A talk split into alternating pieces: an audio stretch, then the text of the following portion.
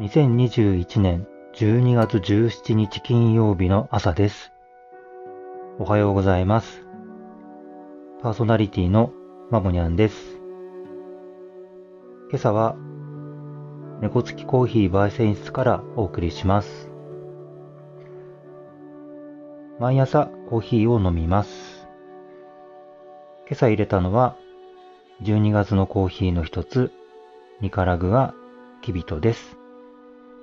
えー少し飲みながらお話をしていこうと思います。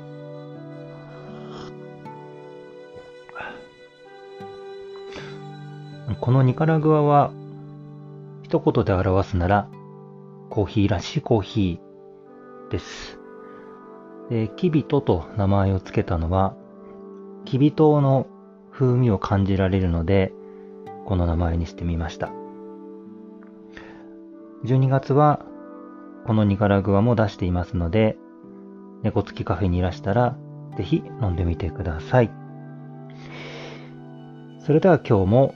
猫付きラジオ始まります。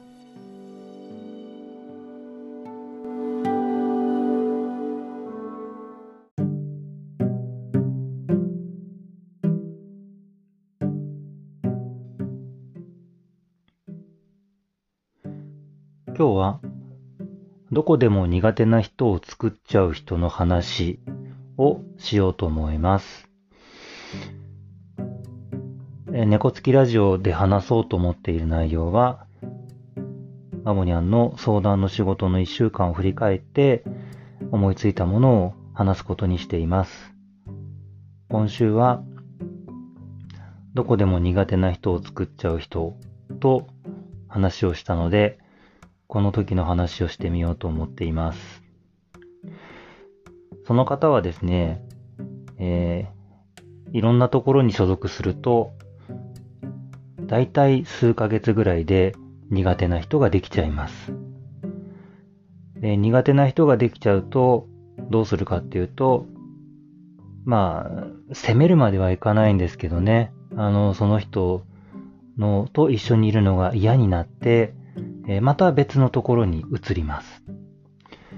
でそういうことを繰り返して、え1年と同じところにいたことがないんですね。ただ、今いるところは、実は頑張って2年以上同じところにいるんです。で、ただ今また苦手な人が出てきてるんですね。えーここ数ヶ月、その苦手な人とのやりとりで、とっても悩んでいます。えー話してみると、いつもと同じことを話していますね。で、いろいろと話をしたんですが、えーこの前、なんか、あの、お坊さんの説法みたいだなと思って自分でも感じた話をしたことがあるので、えー今日はその話を中心にしようと思います。えー皆さんも聞いたことある言葉だと思います。未来と人は変えられる。過去と他人は変えられない。この言葉を伝えたんですね。そのどこでも苦手な人を作っちゃう人は、自分が変わろうとするのではなくて、他人を変えようとするんですよね。で、皆さんも日常の中でいろんな人と付き合ってると思います。で年齢が高くなればなるほど、人を変えることって難しいって感じませんか？自分はよく思うのは、えー自分ですら変えるのが難しくなってきているのに、他人を変えようというのは、もうほぼ無理だろうと、できないだろうというふうに思っています。そうであるなら、えー自分が変わりたいと思えば、自分を変えていくことの方が、実はうまくいったりとか、プラスになることが多かったりとか、するというふうにマボニャンは実感しています。えーその苦手な人を作っちゃう人に対しても、えーどう過去と他人は変えられないでしょっていう話をすると、ちょっとね、納得したような表情になったんですね。まあなかなかね、自分が変わっていくっていうのも大変な部分もありますけど、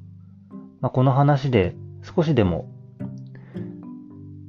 苦手な人をなんとかなんないかなっていうのではなくて、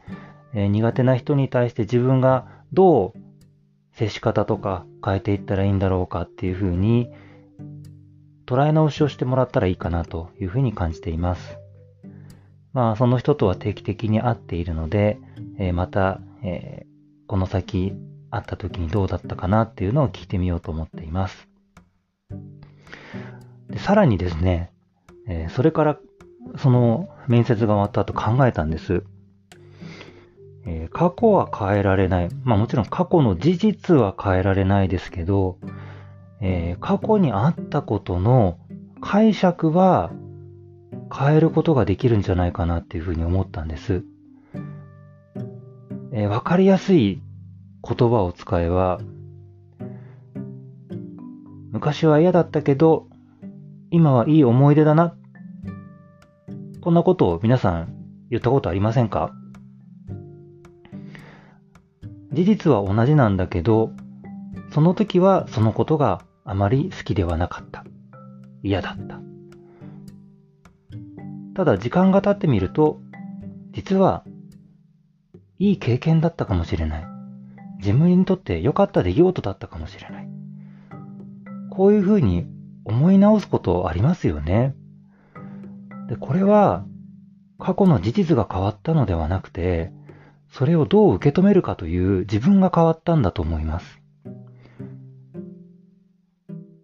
人って自分一人で考えていると変化してるって感じにくいんですけど、過去の出来事を今、昔と比べてどう捉えているかっていうのを振り返ってみるだけでも、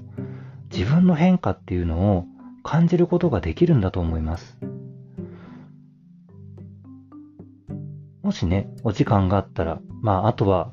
12月年末という時期なので、皆さんよく1年の振り返りをすると思います。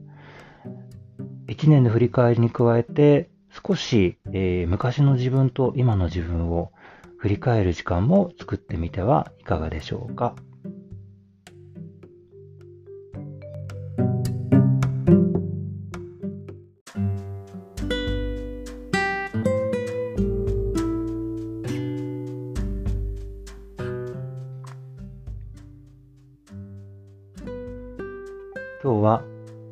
こでも苦手な人を作っちゃう人の話から自分を少し振り返ってみて変化を感じてみようというお話をしました。猫つきラジオを聞いて少し自分に向き合うことが